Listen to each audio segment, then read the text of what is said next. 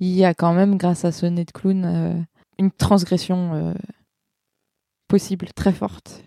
J'étais furax. Il me paraît impossible de traverser cette vie sans y voir le J'ai désespoir. pris du déroxate pour la dépression. Le, la, la vie est quand même tellement... euh, euh, J'ai pris du Valium. Les médicaments donnent une sorte d'équilibre. Je pense que, sérieusement, que je suis conne. apathique, agnosique et aphasique. Il n'en est pas moins certain que je suis conne.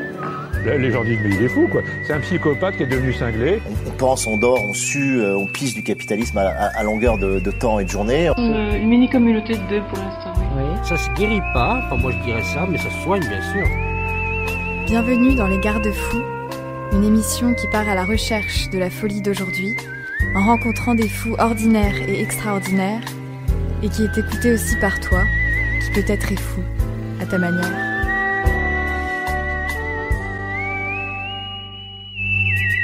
Pour ce 24e épisode des Garde-Fous, nous avons rencontré Marie. Marie est comédienne, dramaturge et metteuse en scène.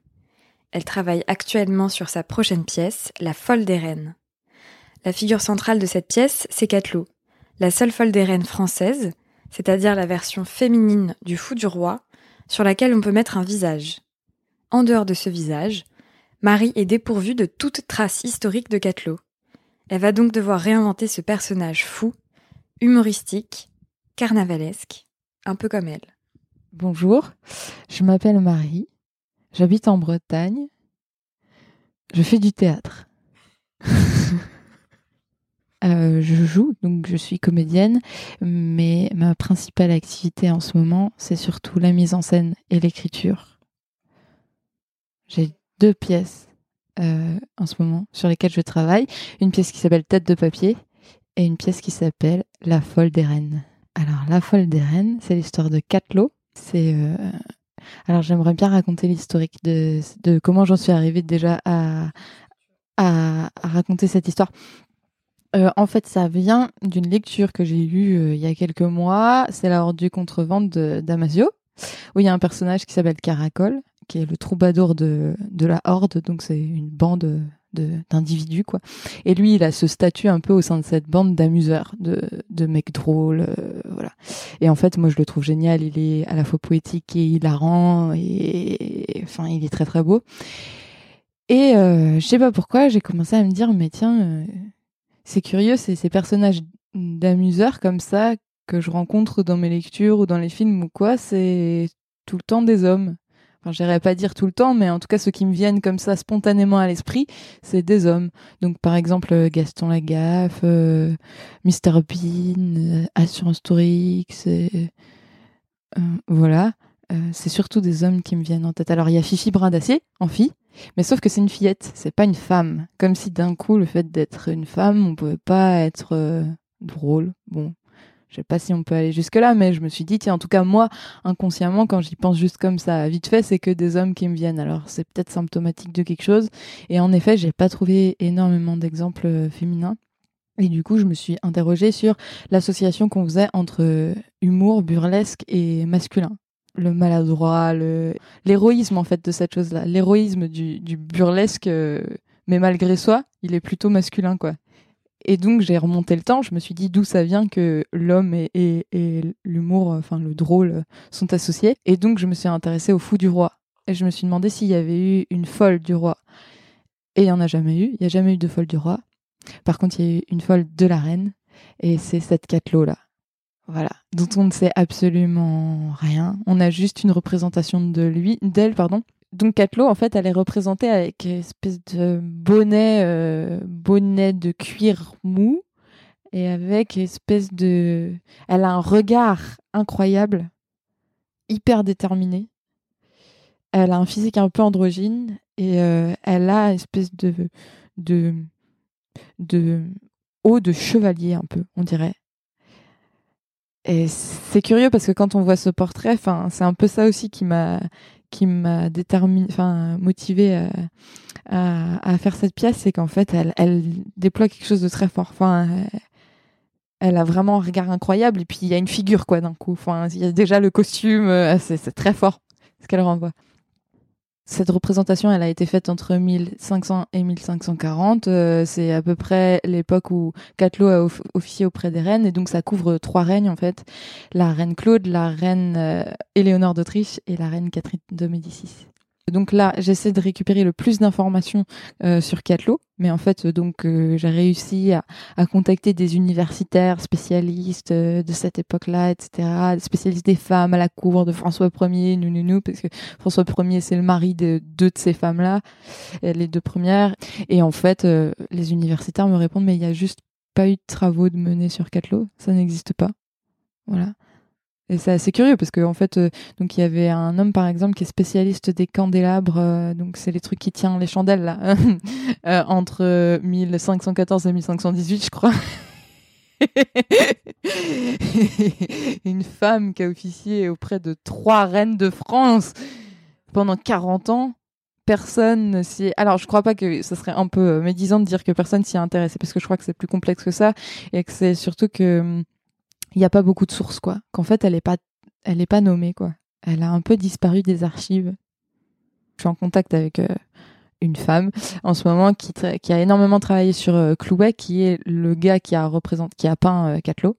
Et donc peut-être que j'attends sa réponse par mail, mais peut-être que elle, elle va pouvoir me, donner des infos. Peut-être que Clouet, lui, quand il a dû la représenter, il a noté quelques trucs sur elle. Je sais pas, le jour de leur rendez-vous, euh, quelle physique elle a euh, pour se repérer dans son enfin, j'en sais rien en fait. Je suis en train de glaner des trucs parce que du coup sinon il y a, y a, tellement de place à la fiction. Enfin je dois devoir tout inventer quoi. Après je vais partir forcément des reines et là par contre il y a plein de littérature sur lesquelles je peux m'appuyer. Mais pour ce qui s'agit de Catelot je peux vraiment tout inventer je la suspecte quand même d'être venue dans ma tête, quoi, parce que euh, Folle des Reines, ça m'est venu, mais en deux heures, quoi. Et ça, je trouve ça un peu bizarre quand même, parce que quand même, c'est une super bonne idée. Enfin, moi, je trouve que j'ai moyen de faire un spectacle bien. enfin, euh, en tout cas, le sujet, il, il, intrigue, il m'intrigue. Mais euh, oui, je pense que oui, il y a une espèce de chuchotement euh, de, de Catelot. Elle a envie de ressortir euh, de l'oubli, quoi.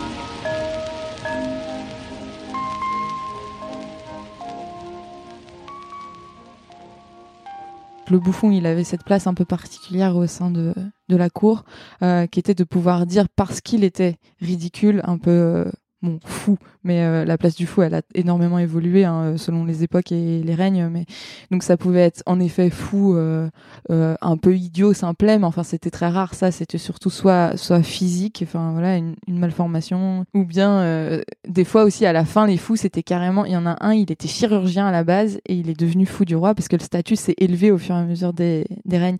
Et donc en fait, finalement, c'était quelque chose qui était très prisé d'être fou du roi à la fin, quoi. Et voilà, c'était cette arme, euh, enfin cette arme euh, fatale de manier la langue, de manier le, le, verbe et de pouvoir réussir à dire au roi des choses que personne d'autre n'avait droit de dire, puisque lui, il avait cette espèce de nez de clown qui permettait de dire un peu tout ce qu'il pensait, quoi. Et bon, puisqu'il était ridicule, ça passait, quoi. Un espèce de filtre de fiction comme ça qui permet de dire la vérité.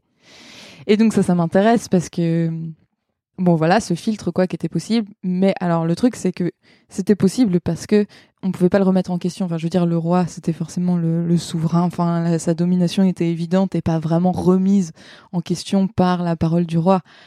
Mais qu'en est-il d'une reine qui elle est, est femme objet depuis euh, depuis qu'elle est née quoi qui a été vendue par ses parents par enfin les trois reines dont je parle elles ont vraiment des histoires toutes plus pourries les unes que les autres. Et euh, comment enfin du coup qu'est-ce que lui disait Catelot quoi? Euh, t'es qu'une femme objet, euh, ton mari te trompe. Euh, enfin, bon, elle pouvait pas dire la vérité, avoir le même type d'humour qu'un fou vis-à-vis de son roi, quoi, parce que les rapports sont complètement différents. Donc, du coup, je me dis, mais quel humour existait entre entre ces deux femmes, quoi? Sur quoi elles riaient? Sur elles-mêmes? Sur le roi, sur la société, sur la cour, et c'est ce rapport-là d'humour qui m'intéresse parce que je pense qu'il peut être peut-être assez assez fin, assez complexe. il y a aussi ce truc euh, féministe euh, qui est présent euh, dans ma vie en ce moment. Et souvent quand on reprend les gens sur des des, choses qu'ils peuvent dire qui est bon qui serait peut-être un peu à travailler tu vois sur des trucs des blagues sur des femmes ou des peu importe. Souvent le truc qui revient c'est ah mais c'est bon mais t'as pas d'humour oh là là mais on peut plus rire et du coup je me suis dit ah mais c'est c'est chiant de réduire ça à ça. Enfin, dès que tu dis quelque chose, t'as pas d'humour. Bah non, mais c'est peut-être un humour à réinventer. C'est peut-être un humour autre en fait, plutôt que juste appuyer sur la tête euh, des euh, des non dominants. enfin, je sais pas, les personnes racisées, les personnes handicapées, euh, les femmes. Enfin, ça va deux secondes quoi. Et donc après, je me suis dit, mais il faudrait un humour féminin, un, un, humour peut-être féministe aussi. Il y a quand même, grâce à ce nez de clown, une transgression possible, très forte. Ouais, voilà, et c'est pour ça que ça m'intéresse aussi cette histoire d'humour parce que, bon, je disais humour féministe tout à l'heure, mais c'est humour euh, d'une manière générale. Euh, je trouve que ça à défendre en ce moment, quoi, parce que il y a quelque chose de très de très sérieux qui se met en place et de très premier degré. Et ben pour moi, l'humour c'est fait pour renverser des des situations. Ouais, genre carnaval, exactement. Exactement, carnavalesque. Et ben voilà, c'est ça que je cherche, un humour carnavalesque. Exactement. Ouais. Ouais, oui, mais c'est ça. Un truc de l'ordre de la transgression majeure. Parce que là, il y a quelque chose de trop homogène dans l'air. Euh, en fait, il y a euh, une femme là qui parlait l'autre jour qui s'appelle Marie Daufréval, je crois.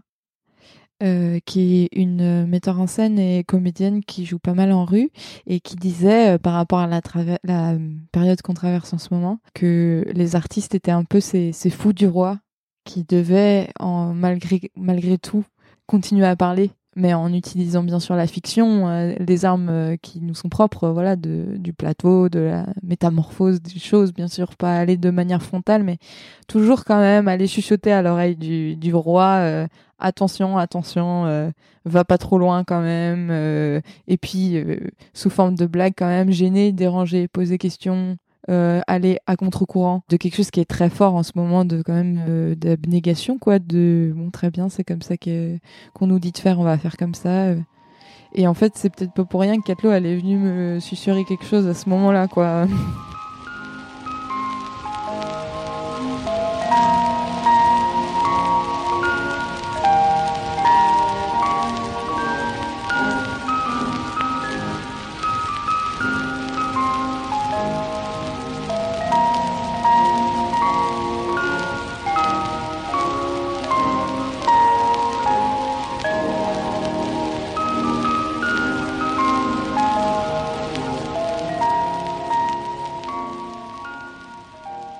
J'aime bien balancer un peu des, comme on dit, pavés dans la mare. Euh, tranquillement, mais euh, tu vois, euh, dire t'es gêné à quelqu'un qui est gêné, ça c'est bien. Enfin, non, mais faut, non, l'idée c'est pas de rendre mal à l'aise, hein, c'est juste de désamorcer. faut être malin avec ça, mais oui, questionner, questionner le confort aussi des fois. Ou dire, là on s'emmerde, voilà. Les gens, ils vont pas aller dire ça, ils vont faire blablabla. Euh, mm. Et du coup, toi, euh, tu disais quoi la semaine dernière et tout? Moi, j'aime bien dire à ce moment-là, bon, on se fait chier, non? Bon, voilà. Mais c'est des petits trucs, c'est pas vraiment. Euh, ma mère, quand elle me, raconte, alors elle, elle remonte ça à mes deux ans et demi, tu vois, bon, je trouve ça un peu exagéré, mais bon, elle dit que c'était, en fait, je riais, je riais d'une façon non naturelle, genre, Et du coup, souvent, on rigolait autant que toi maintenant, là. et du coup, je prenais plaisir à les voir rire, donc je riais de plus belle, etc. Et elle dit, ah, t'as toujours voulu être un clown, nou, nou, nou. Bon. Et puis après, c'est vrai que je prenais un plaisir malicieux à jouer. Euh, je me souviens qu'une fois, on avait fait un spectacle à l'école primaire qui s'appelait C'est mon anchois. C'était une reprise de C'est mon choix.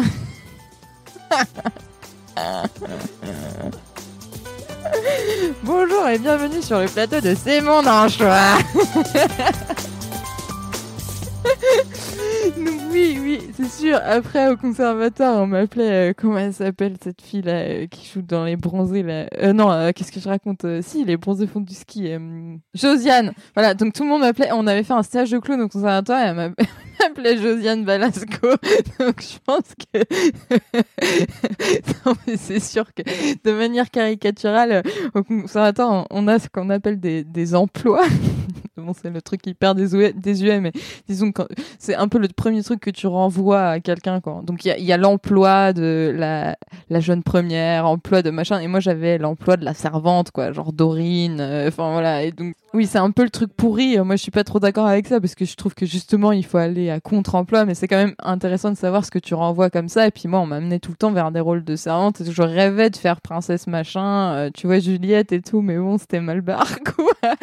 Ma prof m'appelait Marie Balou, euh, comme dans le livre de la jungle. Enfin, bon, donc voilà. Donc je pense qu'en fait, oui, c'est sûr que j'ai ce truc-là euh, drôle, un peu malgré moi, euh, depuis, depuis très longtemps, mais c'est comme si je, je, je savais pas trop l'exploiter quoi. Et peut-être qu'en effet cette catelot là à travers la mise en scène d'un coup ça me permet d'exploiter l'humour mais sans que ce soit non plus moi qui joue puisque je crois que c'est vraiment quelque chose qui, m'échappe un peu. Et moi j'ai toujours ce rêve, un peu prestigieux de faire des, des rôles dramatiques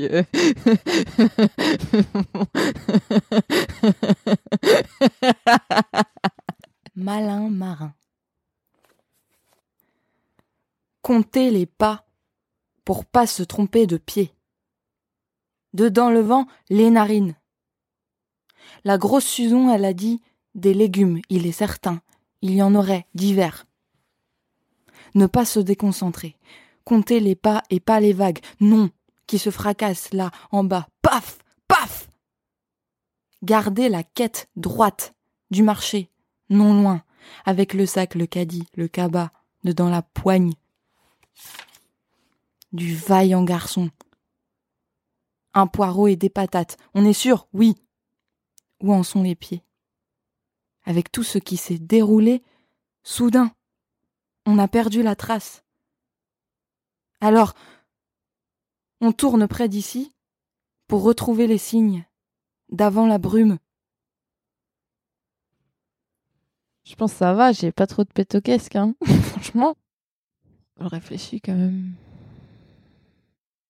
Non mais après c'est non mais j'ai pas l'impression j'ai pas l'impression d'avoir donné des signes euh, trop extérieurs d'une très grande difficulté à traverser certaines situations. Quoique tu vois mais euh, disons en tout cas euh, cette histoire de normalité pour moi elle est très souvent difficile à, gérer quoi enfin c'est des situations dans lesquelles je vais avoir beaucoup de mal à évoluer parce que euh, j'ai besoin de me concentrer sur euh, sur des, tr- des trucs par exemple quand je retrouve quelqu'un euh, que j'ai pas vu depuis longtemps. Moi déjà regarder la personne c'est un truc ça me peut me prendre trois heures. Déjà si en plus il faut que je parle avec cette personne là c'est encore plus une donnée en plus. Et en plus il faut euh, s'il s'agit d'avoir une conversation euh, construite. Alors là c'est vraiment beaucoup trop pour moi en fait. C'est vraiment beaucoup trop quoi. Mais c'est con c'est un peu comme le clown hein. le clown il fait qu'un- qu'une action à la fois aussi hein.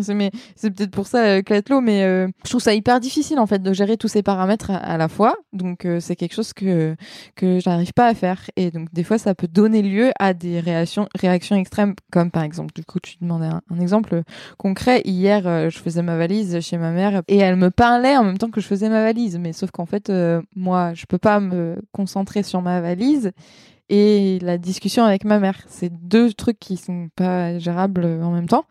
Et donc au bout d'un moment ça fait juste un ah! où je me mets à crier tu vois hyper injuste parce que ma pauvre maman euh, comprend pas du tout et et je crie et je m'en vais tu vois je quitte l'espace parce que c'est un peu c'est trop de gestion d'un coup quoi. Et je sais pas il y a des gens qui arrivent à, gérer. Toi et moi avons une expérience commune de de service en salle par exemple. Il se trouve que ça c'est pareil. Le service en salle pour certains c'est facile mais pour d'autres c'est la croix et la bannière euh, comme pour moi de à la fois avoir un visage qui te pose une question et devoir en même temps porter cinq assiettes alors que tu es en train de te dire qu'est-ce qu'elle a vécu cette personne, pourquoi elle en est là? C'est marrant, elle a un œil plus ouvert que l'autre. Euh, ce puits, il est curieux quand même. Euh, ils sont en vacances ou ils habitent dans le coin, etc. En plus de prendre la commande, mais déjà ça n'existe pas, tu vois, c'est pas possible. Tu retiens pas les plats. et donc ça fait des gens qui n'arrivent pas à travailler en service en salle et qui se disent c'est la dernière saison de ma vie, tant pis. ouais, c'est ce genre de truc, c'est pas très sexy, hein. c'est pas euh, s'arracher un œil et le manger.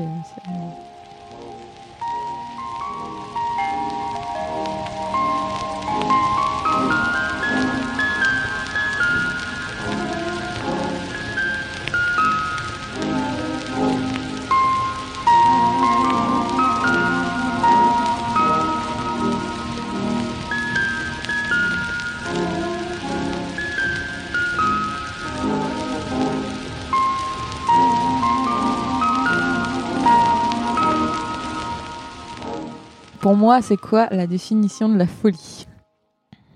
Bon, bien sûr, c'est une histoire de boîte. Donc, il y a une boîte qu'on dit folle, dans laquelle on va mettre des gens, par exemple les asiles ou les trucs comme ça. On va enfermer euh, ces gens dits fous dedans. Et donc, comme si tu avais un concept qui était enfermé dans une boîte. Et que du coup, ça permettait de justifier toutes, les, toutes les autres actions qui sont en dehors de la boîte comme étant censées ou, ou l'inverse de la folie, quoi. Donc, euh, la folie, euh, c'est euh, c'est un prétexte. la folie, c'est un prétexte. C'est. Oui, c'est ça. De toute façon, on sait très bien que n'importe quel fou se dirait pas fou. On est simplement dans des normalités, des réalités qui, qui, enfin, qui sont toutes différentes. C'est simplement que certains arrivent à s'accorder par rapport à cette euh, norme euh, qui est décrétée par tout un tas de facteurs euh, socio-culturaux, euh, trucs une choco. Et, euh, et puis, euh, donc, ces autres personnes, quoi. Et. Et mais en fait, euh, tu vois bien que ces autres personnes, euh, elles sont juste, euh, bah par exemple, tu vois le syndrome frontal, hyper drôle.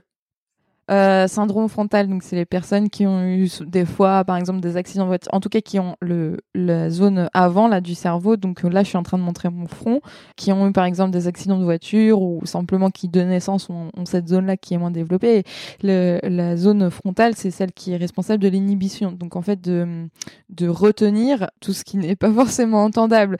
Bon, mais le problème, c'est que les gens qui ont ce syndrome frontal, ils vont plus retenir rien du tout. Donc ça être j'ai envie de baiser, j'ai, voilà, caca, euh, machin, tout ce que nous on se retient de dire en fait, euh, voilà. Bon, mais en fait, on se retient. Enfin, la, folie, elle est présente. Euh, Si on nomme fou cette personne-là, c'est un peu idiot parce que nous aussi, on a la même folie en nous. C'est ju- juste qu'on on arrive, contrairement à cette personne-là, à retenir cette chose-là, à pas la faire entendre. Ça veut pas dire qu'on la qu'on la pense pas. Ça me permet de parler aussi d'un clown que je veux bien citer ici. J'espère qu'il m'en voudra pas. Il s'appelle euh, Cédric Paga, alias euh, Ludor Citric. Et lui, il travaille sur le bouffon. Et j'ai eu, j'ai eu la chance de faire un stage avec lui. Et il disait ça, euh, qu'on a tout le temps une voix dans la tête qui, qui domine les autres, quoi. Et qu'on identifie comme moi. C'est moi qui pense. Mais en fait, pourtant, euh, ces voix, euh, selon la journée, elles disent pas du tout la même chose. euh. Donc, à quel point c'est toi, en fait? Enfin, c'est qui cette voix? Il y en a plusieurs. Donc, à chaque fois, c'est toi ou bien c'est Bécassine, tu vois? Enfin, qui, comment tu la nommes? C'est qui pour, Pourquoi tu la suis Cette voix qui te dit t'es qu'une merde, tu vas jamais y arriver. C'est qui, en fait Tu vois? Bon. Et, et je digresse. Non, oui, c'est ces histoires de voix, mais pourquoi je parlais de ça? Ah oui, parce que oui, voilà, cette histoire de donc une une un autre une autre euh, moi que j'ai vécu un jour, donc c'était au Brésil. Et euh, j'avais pas dormi euh, depuis euh, euh, 48 heures, quelque chose comme ça, parce que j'étais en pleine rupture amoureuse. Et j'arrive sur une île magnifique, paradisiaque qui s'appelle Ilha Grande. C'est une île qui est au large de Rio de Janeiro, qui est incroyable. C'est une île magnifique euh, où il n'y a pas de voiture. euh, L'accès à l'île est quand même plutôt limité. Il y a toute une partie de l'île où on peut pas aller parce que c'est juste réserve naturelle et la mer est somptueuse. Tu te fais accueillir par des dauphins quand tu arrives en bateau. Euh, T'as des perroquets dans toutes les sur euh, toutes les branches. Enfin, c'est c'est le délire quoi. Sauf que moi, j'étais en rupture amoureuse, la pire malheureuse du monde dans cette île-là que j'estimais comme carte postale paradisiaque et je me suis dit mais t'as pas droit d'être malheureuse sur une île aussi magnifique quoi. Enfin c'est euh, c'est ça colle pas quoi. Donc euh, euh, fais fi de ton malheur profite t'es pas là pour longtemps bon c'est quelque chose que j'ai pas réussi à faire parce que j'étais beaucoup trop triste. Et bon j'ai eu un épisode donc je suis arrivée sur une plage et j'ai évolué au milieu des oursins.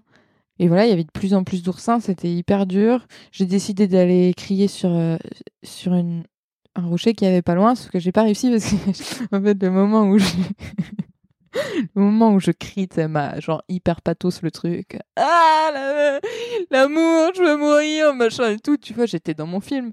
Et ben, il y a un jet ski qui passe, tu sais. Moi, j'étais dans Titanic, tu vois. Et puis, il y a truc. Bon, du coup, je suis là. Et puis la vieille jet ski qui couvre mon, mon, cri silencieux. Bon, du coup, je repars, vieil échec.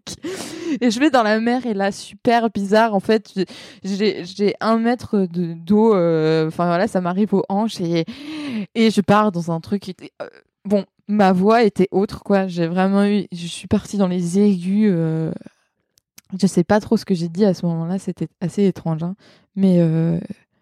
Euh, Ouais, un petit, un petit accès de folie, quoi. Je sais pas, j'avais un truc avec les oursins. Je me suis dit, les oursins, c'est ma vie. Plus j'avance, plus il y a des oursins et plus c'est difficile de, à la fin je vais finir bloqué ou me piquer ou voilà je vais mourir blablabla. Et après quand je suis revenue j'ai fixé sur ces oursins. Et il y avait cette histoire d'eau aussi que, qui était très bizarre. C'était une eau très bizarre que je trouvais pas de la même texture que d'habitude quoi. Et j'avais cette voix très très très très aiguë quoi. Espèce de retour à l'enfance très bizarre très sensoriel euh, ouais que l'eau le soleil le sable euh, et euh, une respiration très très euh, j'étais en train de surventiler en fait. Enfin je respirais pas du tout normalement. Et heureusement il y a mon ami qui était là enfin et qui m'a qui m'a ramené sur la plage et on a respiré un peu. Puis c'est c'est pas tout à fait revenu à la normale quand même. J'ai dû dormir après mais euh, ouais à ce moment-là j'ai vraiment il y avait il y avait ce une autre conscience qui voyait un peu ça d'ailleurs quoi Enfin, c'est comme si je me, me, voyais un tout petit peu, mais que j'avais pas de prise dessus, mais que je me voyais un tout petit peu dans cet état-là, et en train de me dire, je suis en train de dériver quelque part là, de très étrange. Et en même temps, si si tant est que j'ai juste pu faire euh, quelque chose, euh, enfin agir là-dessus, je crois que je l'aurais pas fait parce que c'était comme un, un passage euh, nécessaire. Voilà, donc j'ai dérivé tranquillement dans, dans cette folie c'est euh, ouais c'est le moment le plus le plus marquant. C'était très c'était à la fois extrêmement sombre dans le ressenti et en même temps dans cette carte postale incroyable euh, où je crois qu'aussi j'ai pu lâcher ça parce que je sentais que j'étais pas complètement en danger quoi. Voilà. Et cette île tu sais je t'avais dit ou quoi? Ils ont des singes hurleurs. En fait c'est des singes euh, qui quand ils sont contents font mais tu passes à côté des singes, ils font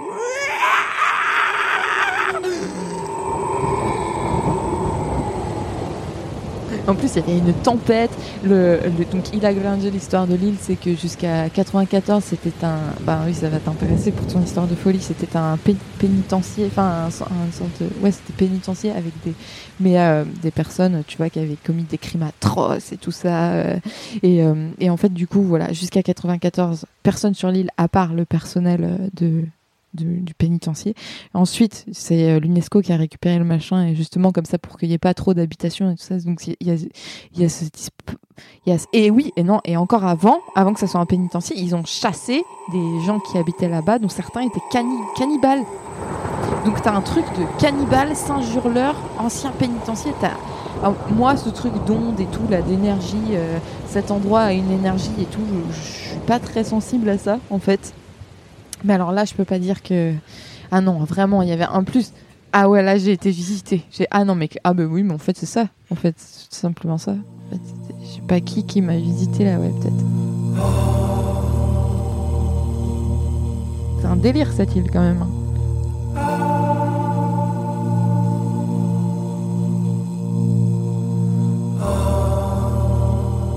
Je me disais hier, merci Philippe Catherine et Brigitte Fontaine d'exister. Et que euh, en fait euh, moi c'est alors je dis pas du tout qu'ils sont fous hein. loin de là je trouve qu'ils sont extrêmement sensés. C'est même pas la question. Mais en tout cas leur manière d'amener les choses me rappelle que le monde est fou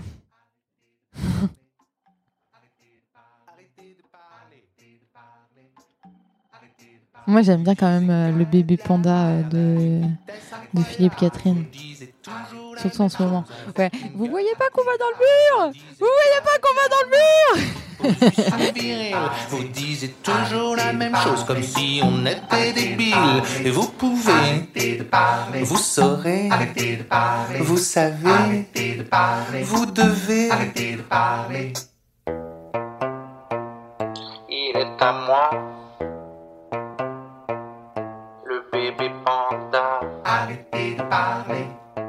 Arrêtez de parler. Il est. Arrêtez de parler. Arrêtez de parler. Et tu l'as pris pour toi, le bébé panda.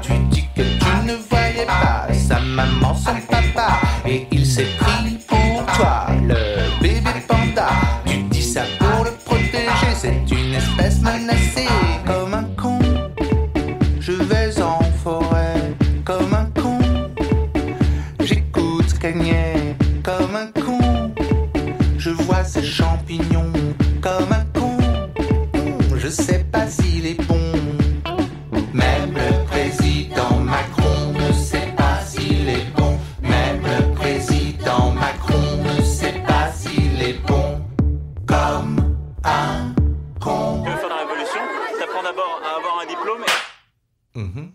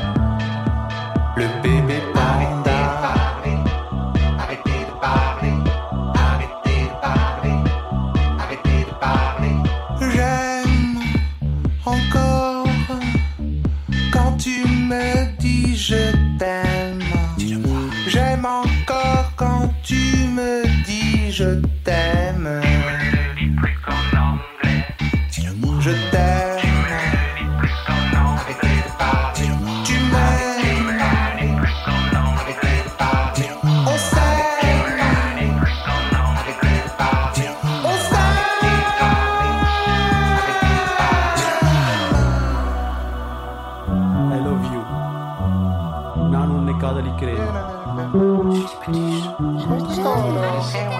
Y al Te quiero.